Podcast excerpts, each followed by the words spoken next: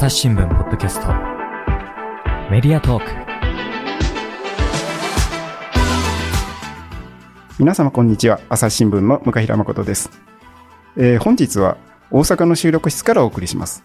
本日のテーマは映画です、えー2022年9月14日掲載のさよなら地下のミニシアター。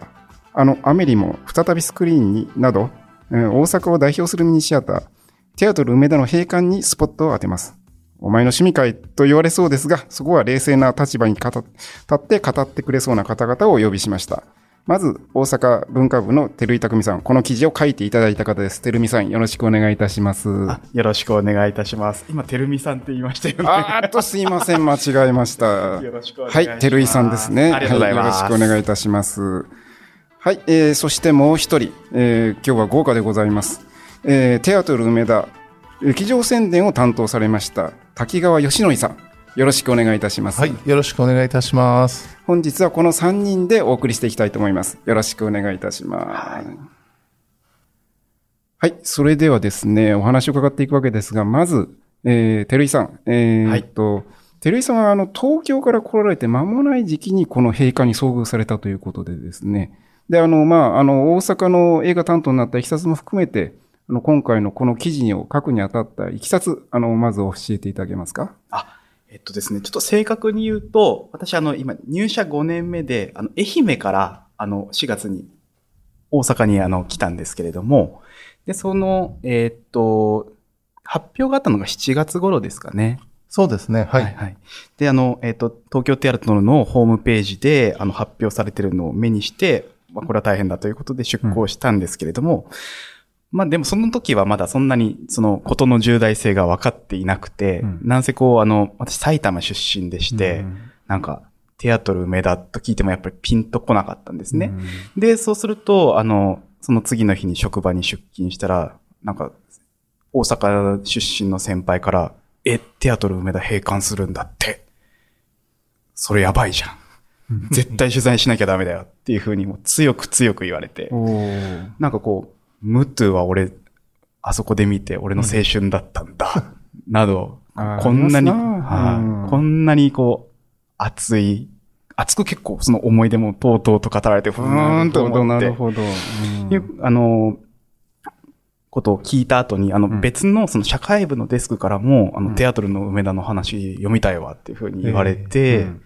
あれ、そんなに、これ、重大なニュースにあの絡んでしまったのかっていうふうに思って、はいはい。まあ、取材することにしたんです。で、あの、私、今、テレビとうん、お笑いとうん映画の担当なんですけれども、うんあの、やっぱり映画とか行っても、やっぱりこう、シネコンでウルトラマン見るとか、うんそういう程度で、なんかミニシアターっていうとこう背伸びしてうん行くような場所っていうイメージしかなかったので、ちょっとこう、恐る恐る取材に取り掛かったそんな感じです。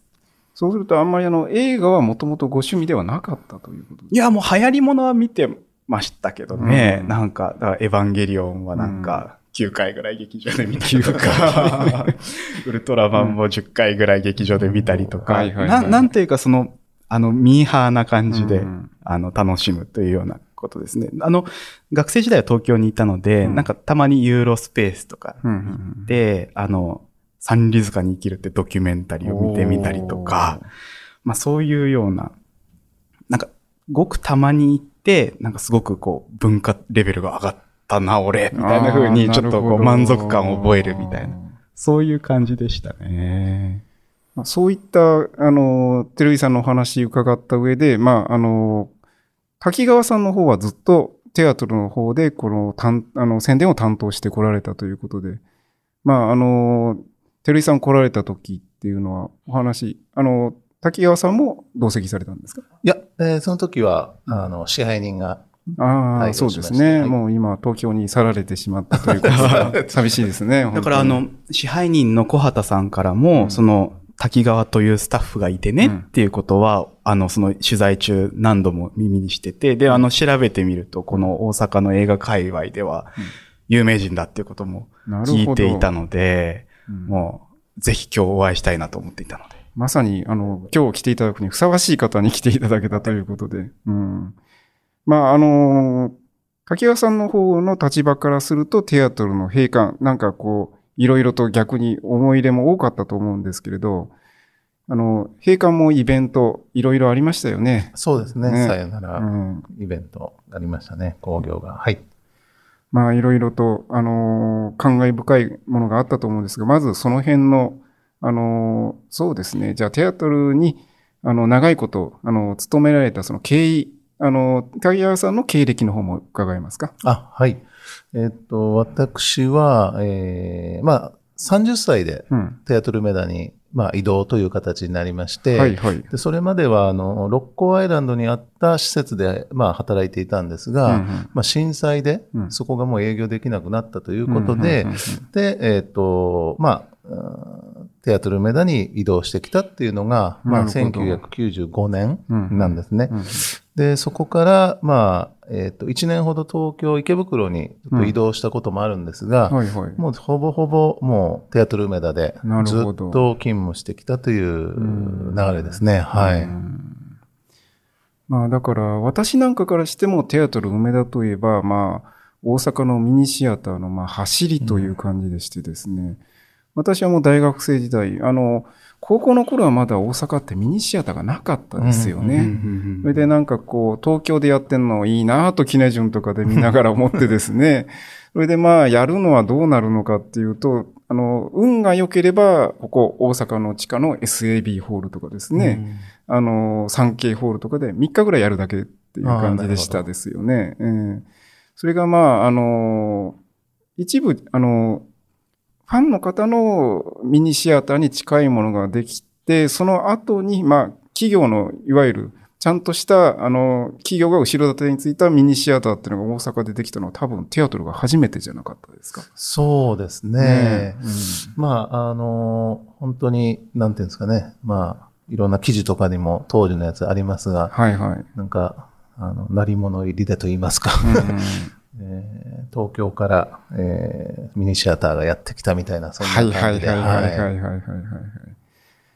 まあ当時はこの熱気がね、すごかったですよね、本当に。うん、当時の大阪の映画館の状況ってどんなもんだったんですか？私ちょっと全然知らないので。あとあったって言えば、扇町、あの、今、扇町、あの、盛り場の、なんかこう、ゴミゴミしたところをずっと、はるか先、あの、商店街終わったなってあたりに、扇町ミュージアムスクエアっていうのがあったんですね、長いこと。ううんんでも、ここね、あの、横が普通に、あの、売り場なんですよね。あの、なんかこう、雑貨とか売ってて、映画やってると横でみんなお客さんがコツコツコツコツ言って歩き回ってる音がするっていう、ひどいとこでしたよ。ひどいなんかレジのチーンという音そうそうそうそうそうそうそう場内に聞こえるっていうのは聞きました。まあ、そういうのも含めて風情があると思いながら、当時のファンは楽しんでたわけなんですけどなね。るほど。うんなんかシネコンと、その、なんか単館、ん単館っていうか、その、風切り系の映画館がとか、なんかいろんな用語を、あの、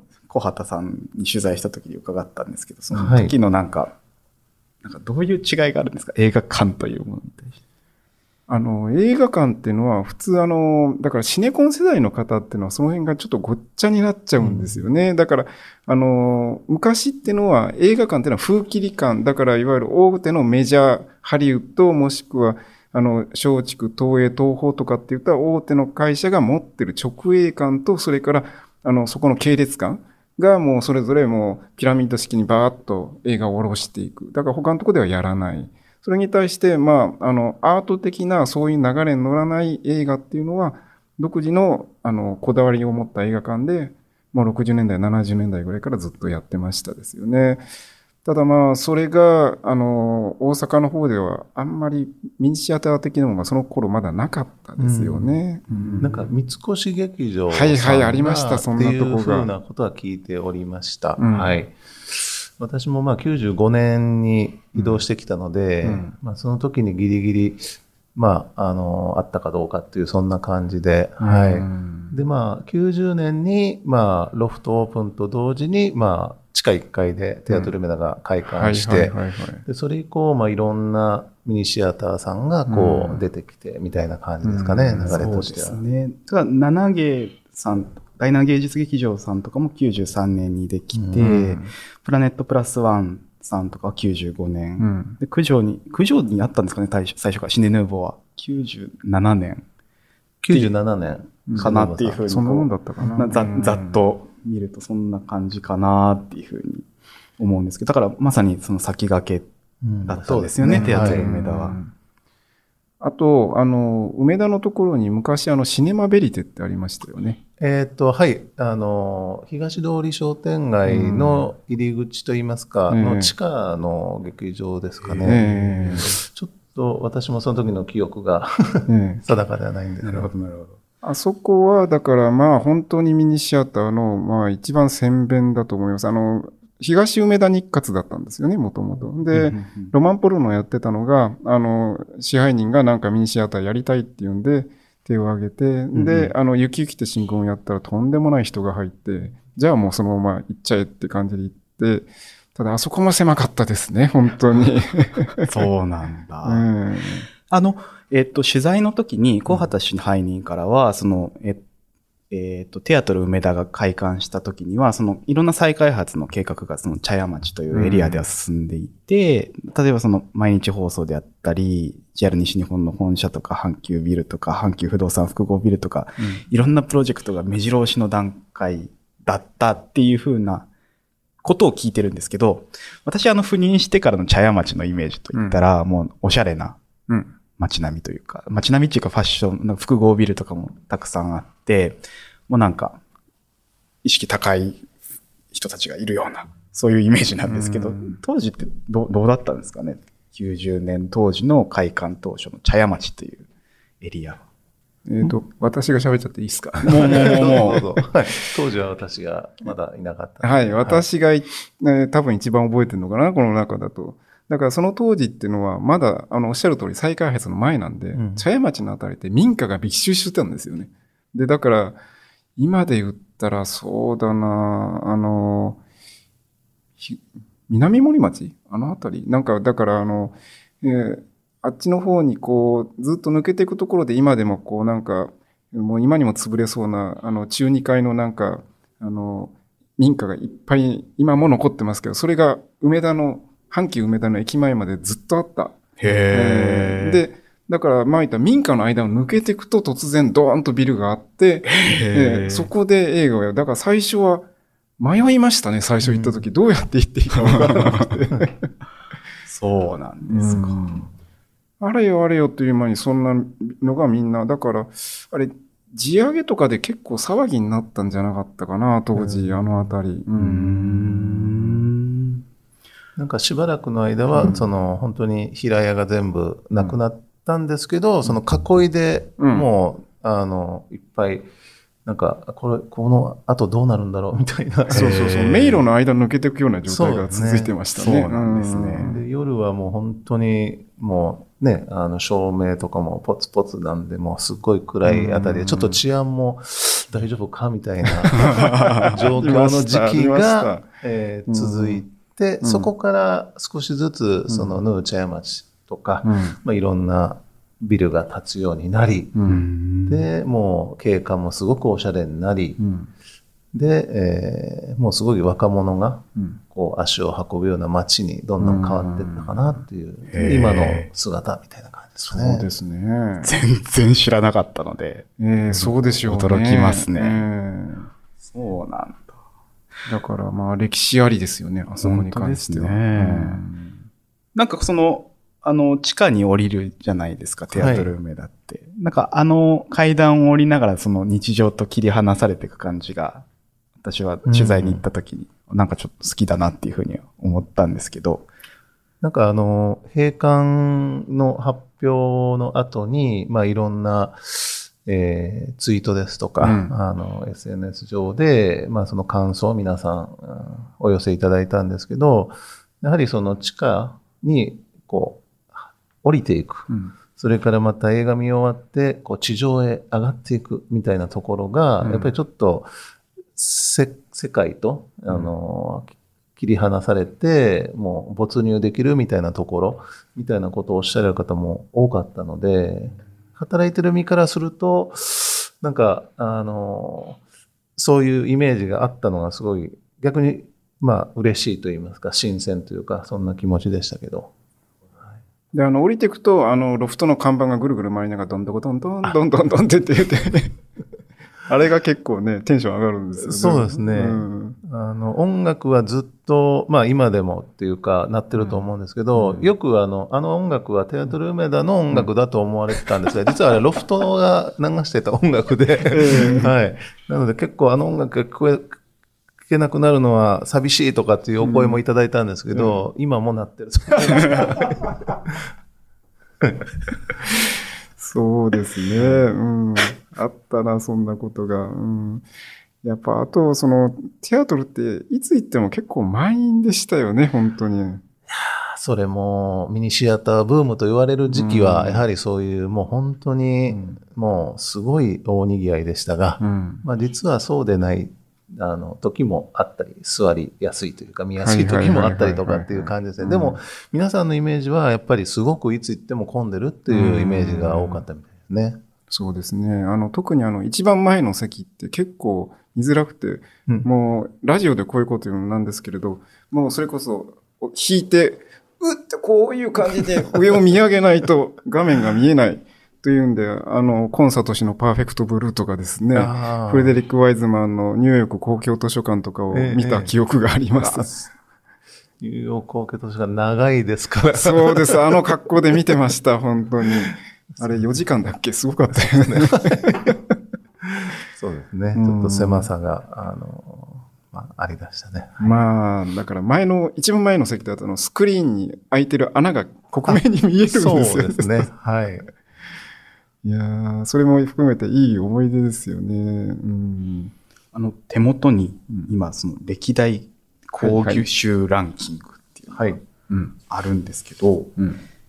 あの、私、アメリの公開の年って、私、小学校1年生で、もう、あんまり記憶にないんですけど、ど。あの、取材の時には、テアトル梅田の周りを一周するぐらいの列ができた、という、なんか、そう、今からすると想像もつかないエピソード。そうですね。ありましたね。本当に 多かったな、本当に。うん当時はその座席指定制とか、うんまあ、ネットでチケット買うとか、うんもうそういうのがなかった時代ですので、うんもう本当にあ見たければ朝からもう開館前から列をなしてうん待っていただいて、で、えっ、と、時間になったら見たい回のチケットを窓口で買うんですけど、もう満席です。うん。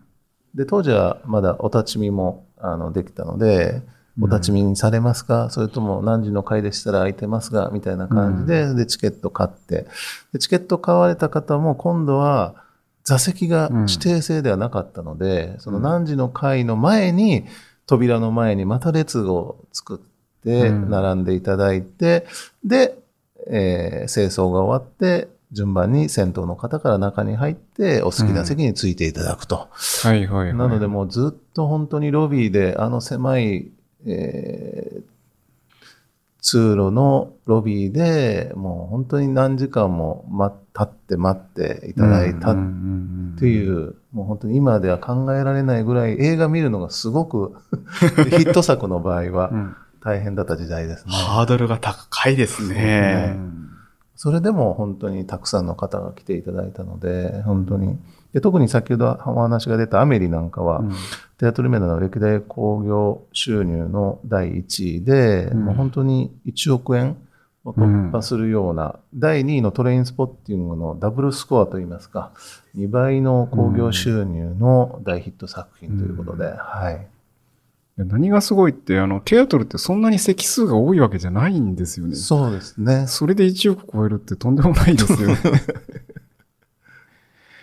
いやそういう、まあ、あの、歴史のある映画館なんですけれど、まあ、あの、照井さんみたいな、あの、東京から来られて、あんまりこういう映画に、あの、テアトルに、えーことをよく知らないって方がどうやってこの感覚をつかんで記事にしていくってなかなか難しかったと思うんですけど、どういうふうに取材されました？まあ、えっと、まず支配人の小畑さんに取材をしまして、で、その時にあの、えっと、テアトル梅田にいらっしゃってるお客さんにも、うん。あの、お声掛けをして、あのお話を聞いたんですね。やっぱりその、えっ、と、さっき言ったか階段を降りていくと、うん。なんか切り離されるっていうのは、その先ほど取材した方のまさに受け売りでして。あの、あ、そういう感覚で見てらっしゃるんだとか、やっぱりその、えっ、と、こういう場所で見ることが大事なんだよ、みたいな、その映画ファンの方のお声を聞きながら、うん。あ、こういうなんか映画、ミニシアターっていうジャンルとか作品だけじゃなくて、うん。そのテアトル梅田という場所そのものが愛されていったんだなっていうのを、なんか少しずつ追体験するような形なで記事をうん。作っていきましたね。で、あの、えーっと、まあ、テアトル梅田といえば、うん。あの、この世界の片隅にのロングランもしていて、あの、だということで有名なので、うん。あの、片渕素直監督にも、うん。あの、インタビューを申し込んだところ、うん。あの、本当に、あの、えってぐらい快諾されて、あの、ものすごくは話が、あの、早くうん。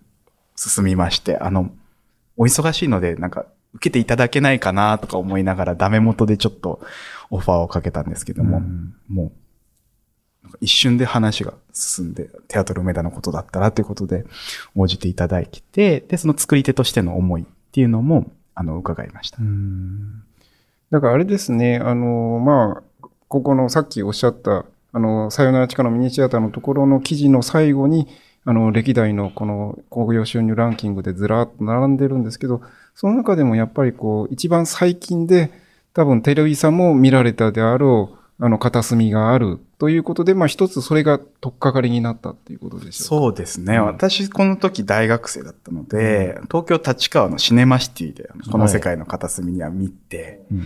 で、あの、えっ、と、さらにいくつもの片隅にはもう就職していたので、うん。愛媛の、あの、シネマサンシャインもうないですけど、大街道でうん。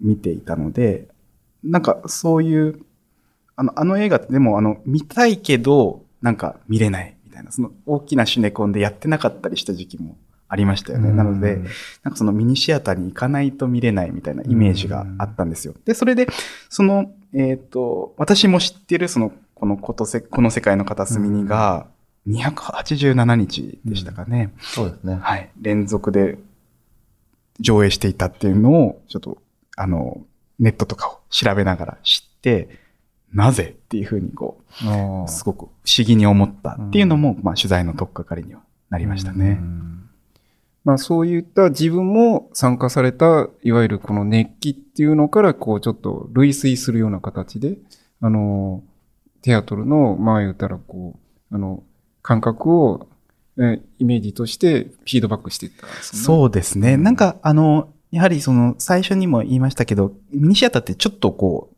私の中では気合い入れて、うん。ちょっと背伸びして、大人になるようなイメージで行く場所だったので、じゃあ、あの、えっ、と、大阪に住んでらっしゃる方々も、そのテアトル梅田に行くときは、なんかどういう気持ちだったのかな、私みたいに背伸びして行ってたのかな、とか、ちょっと想像しながら取材は進めましたし、で、あの、この287日連続でロングランしたって、うん。一体どういうことなんだろうとか、うん。あんまりこう、ね、あの、身近なシネコンとかでそんな287日も上映してるところなんてないじゃないですか。うん。そのこう、不思議とか、うん。そういったものをこう、なんとか解決したくて、うん。あの、取材には出てましたね。うんまあ、あの、やっぱそれを一つ、とっかかりにすることで、なんとなく感覚的に分かった部分ってありますか？そういう映画に対する思い入れというのは。うーん、どうだろう。えっと、やっぱりこう、シネコンって、うんやっぱ私の中ではこう、シネコンがこそが映画館みたいなイメージが、やっぱり。もう今やそういう時代なんですね。そうなんですよそうなんですよんなので、なんか違う世界がこうやってあるんだっていうようなイメージは持ちましたよね。なんと言いますか、そのラインナップも一味違うし、なんか、えっと、まあ、小畑支配人に取材をした時にも、うん。なんていうかこう、裁量が違うというか、うん。その、あんまりこう、普段意識していなかった映画館の人たちの顔みたいなものが、うん。なんか想像できるような、うん。あの、この野菜は私たちが育てましたじゃないですけど、この映画は私たちがかけてますみたいな、そういうこう、手触りというか肌触りっていうものがミニシアターにはあるのかなっていうふうに思うようになりましたね。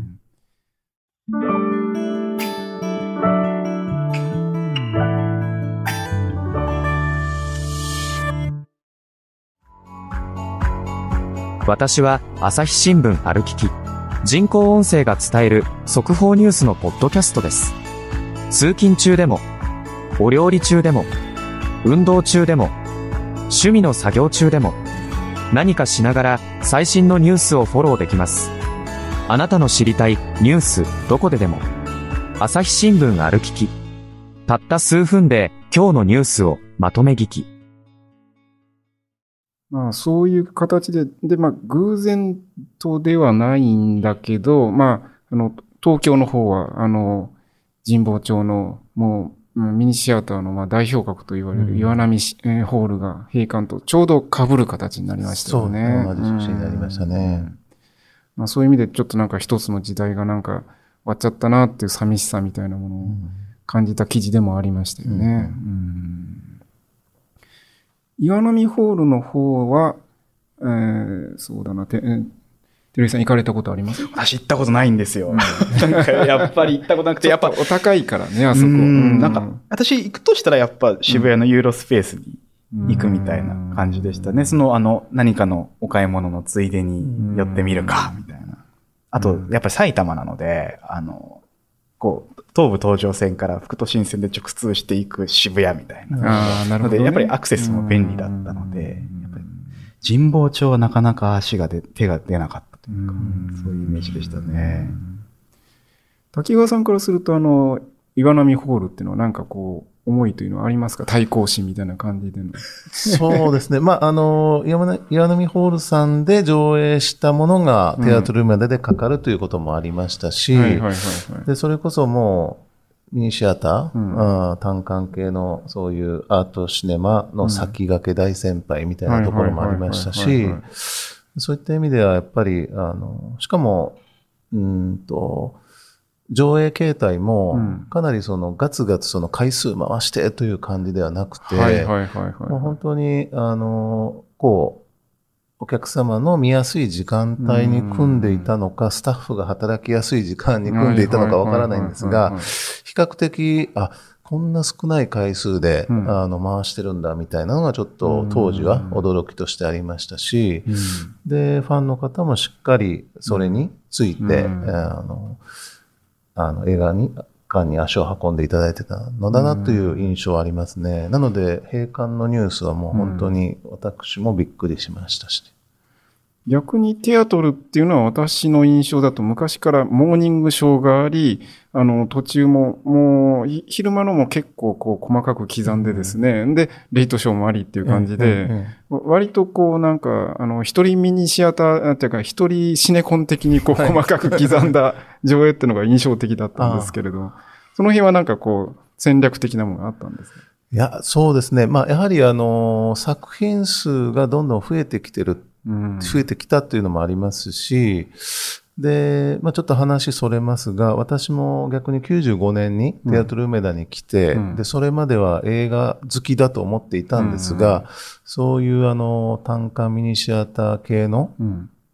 方たち、うん。お客様だったり関係者あーは、もうとんでもないぐらいの本数を映画見ていて、で、私もテアトル梅田に来て、うん。で、あ、レイトショーっていう文化があるんだというようなこととか、まあ、モーニングショーもそうですけど、はいはい。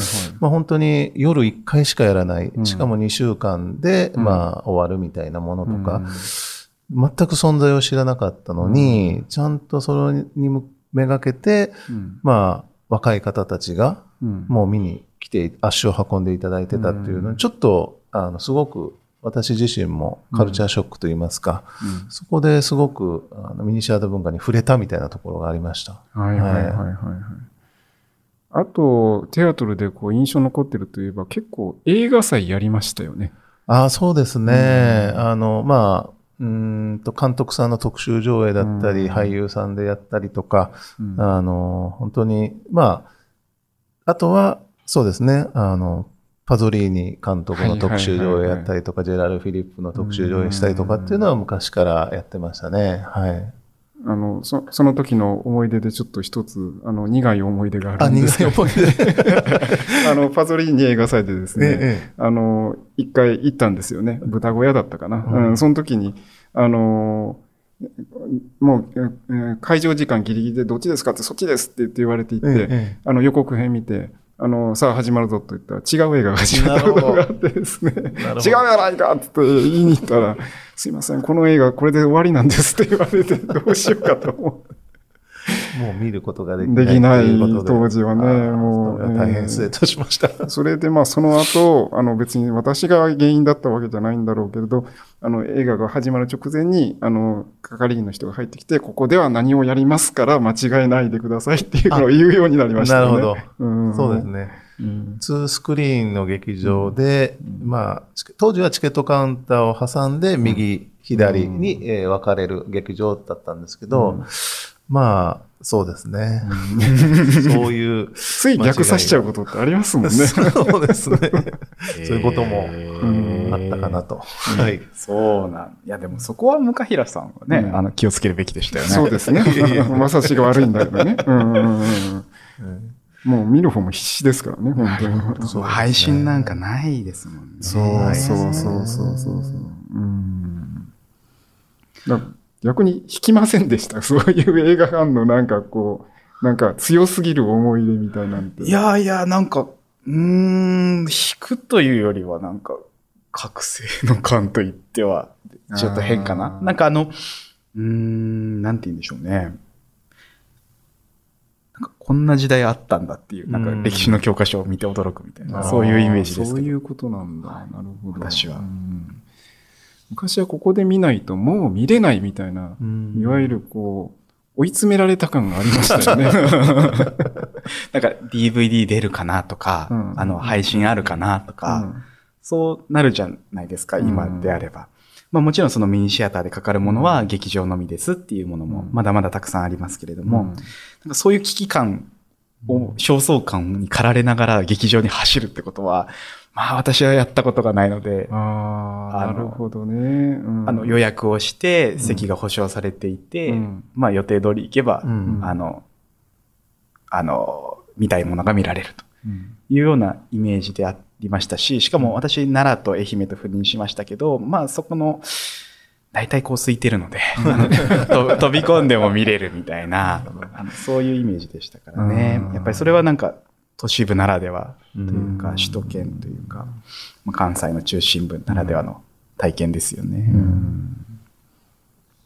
まあ、だからこそ結構こう、あの、クールに当時をこう切り取れるみたいな感覚があったんじゃないかなと思いながら記事を読みましたけれど。うん。いやー、どうなんですかね。ちょっと、じゃあ冷たく映っちゃったかもしれないいやいやいやいやいや、いやそんなことはないですよ。うん。逆に冷静に、あ、そうか、当時こんなんだったな、みたいな感じに私たちも懐かしくある意味思い出しましたですよね。やっぱだからその、えっと、一周回ってたとか、立ち見がいたっっていうのは、私にとっては本当に衝撃的というか、うん。あの、いや、皆さんにとっては当たり前の話なのかもしれませんが、私は驚きましたね。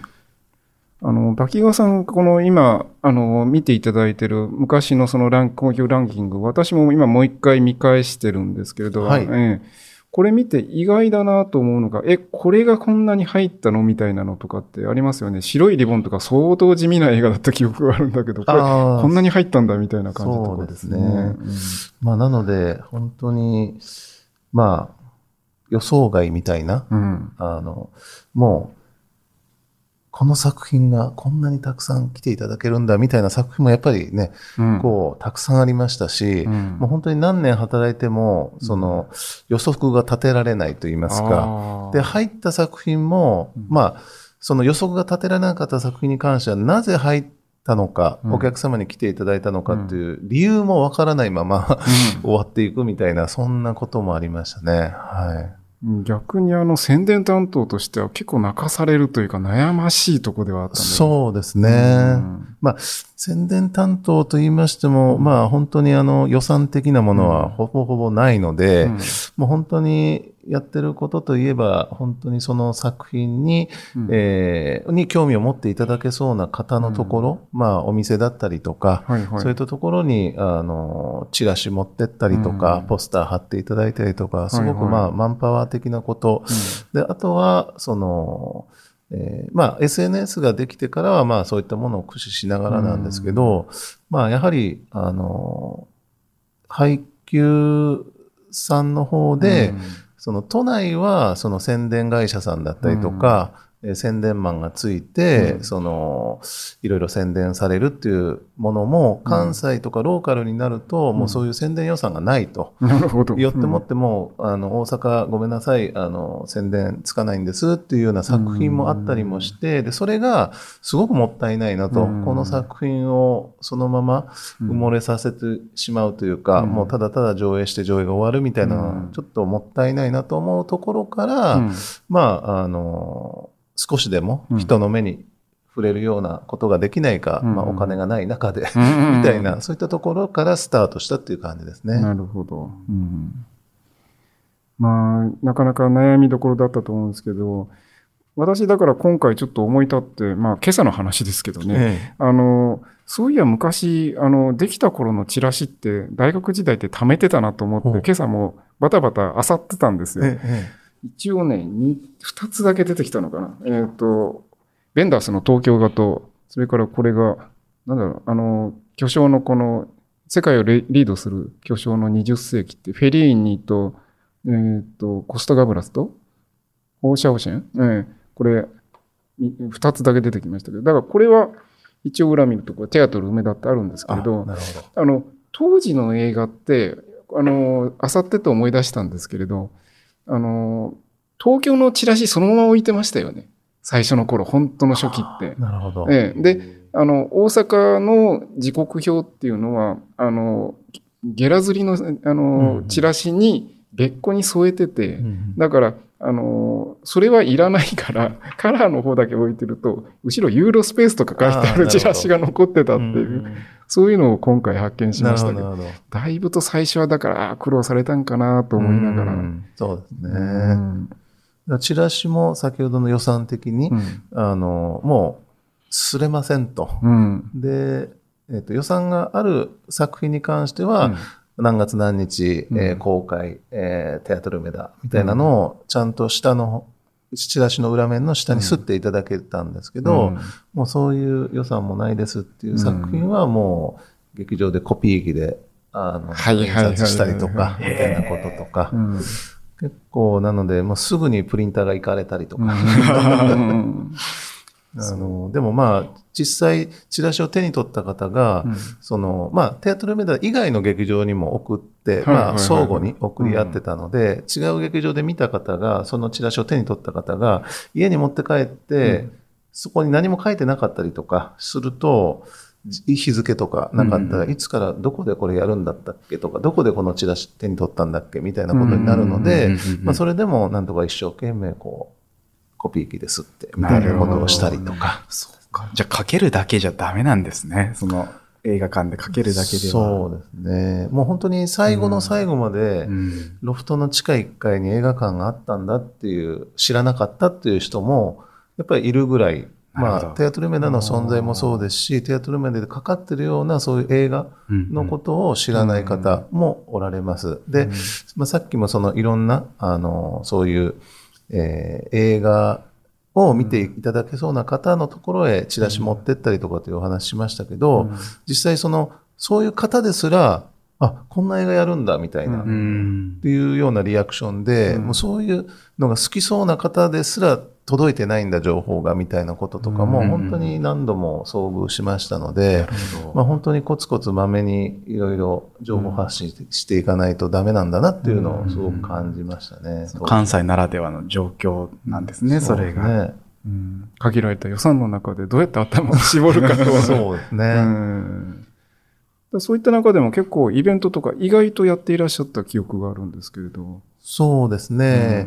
まあ、あのーえっと、それこそ、舞台挨拶、うん。監督さん、俳優さん来ていただいた舞台挨拶もそうですし、うん、まあそういうことも、まあ、できる限りうん。はやってたかなということですけど、何か覚えてるイベントとか？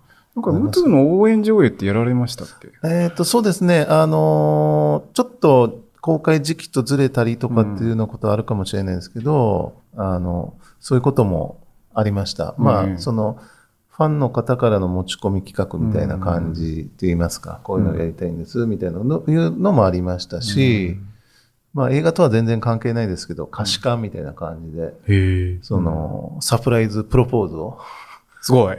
映画館でやりたいんですみたいな感じで。もう本当に予告編まで普通に流して、で、うんうん。そこから、まあ、その、プロポーズする方が出てきて、で、プロポーズするみたいな。で、こっそりその予告編の上映中に、友達たちが後ろの方にスタンバイしてて、みたいな、そういう、あの、可視感上映みたいなこともさせてもらったこともありますし、はい。そっか、人生を預ける場になるんですね、映画館。そうですね。いろんなこともやらせていただきました。落語の、えーそういう落語会みたいなことも何回かやらせてもらったこともありますし、そうですね。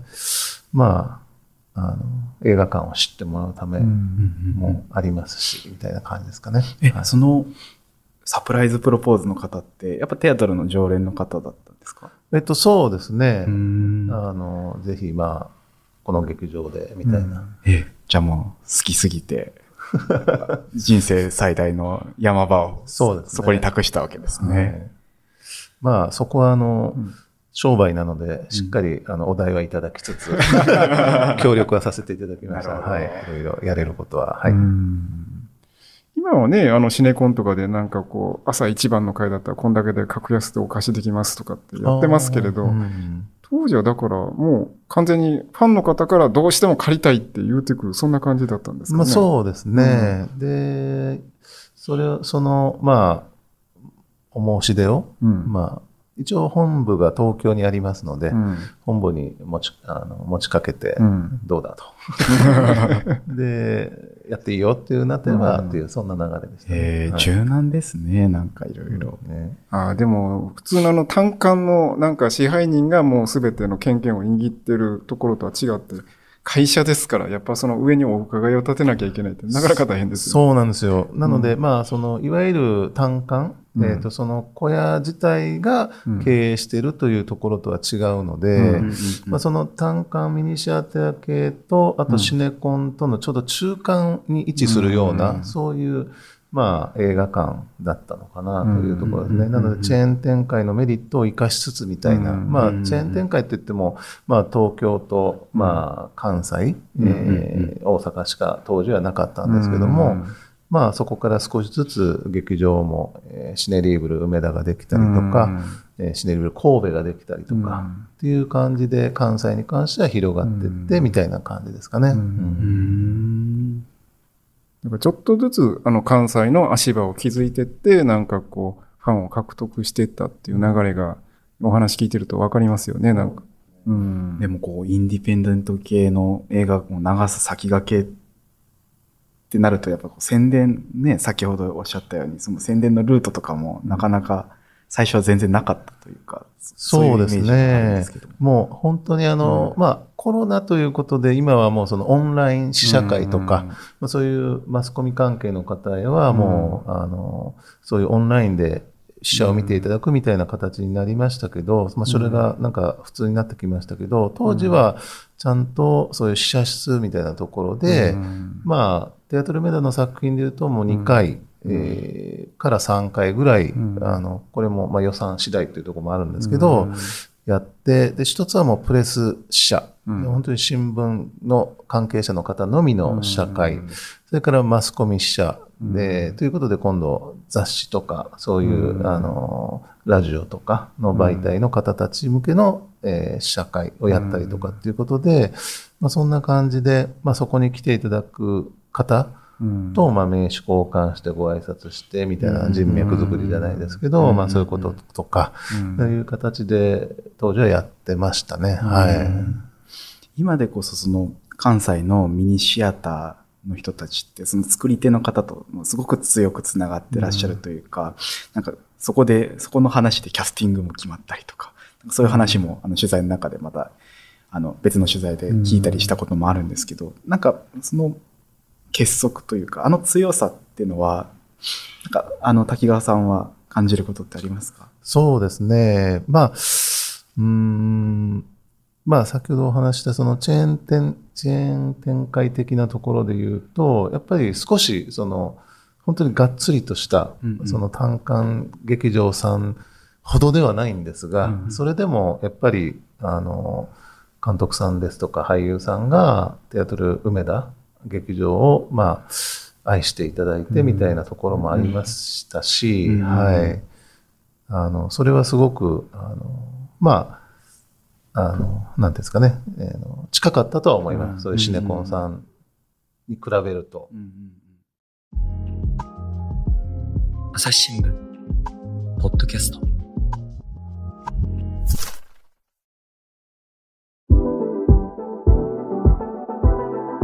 朝日新聞ポッドキャスト。メディアトーク。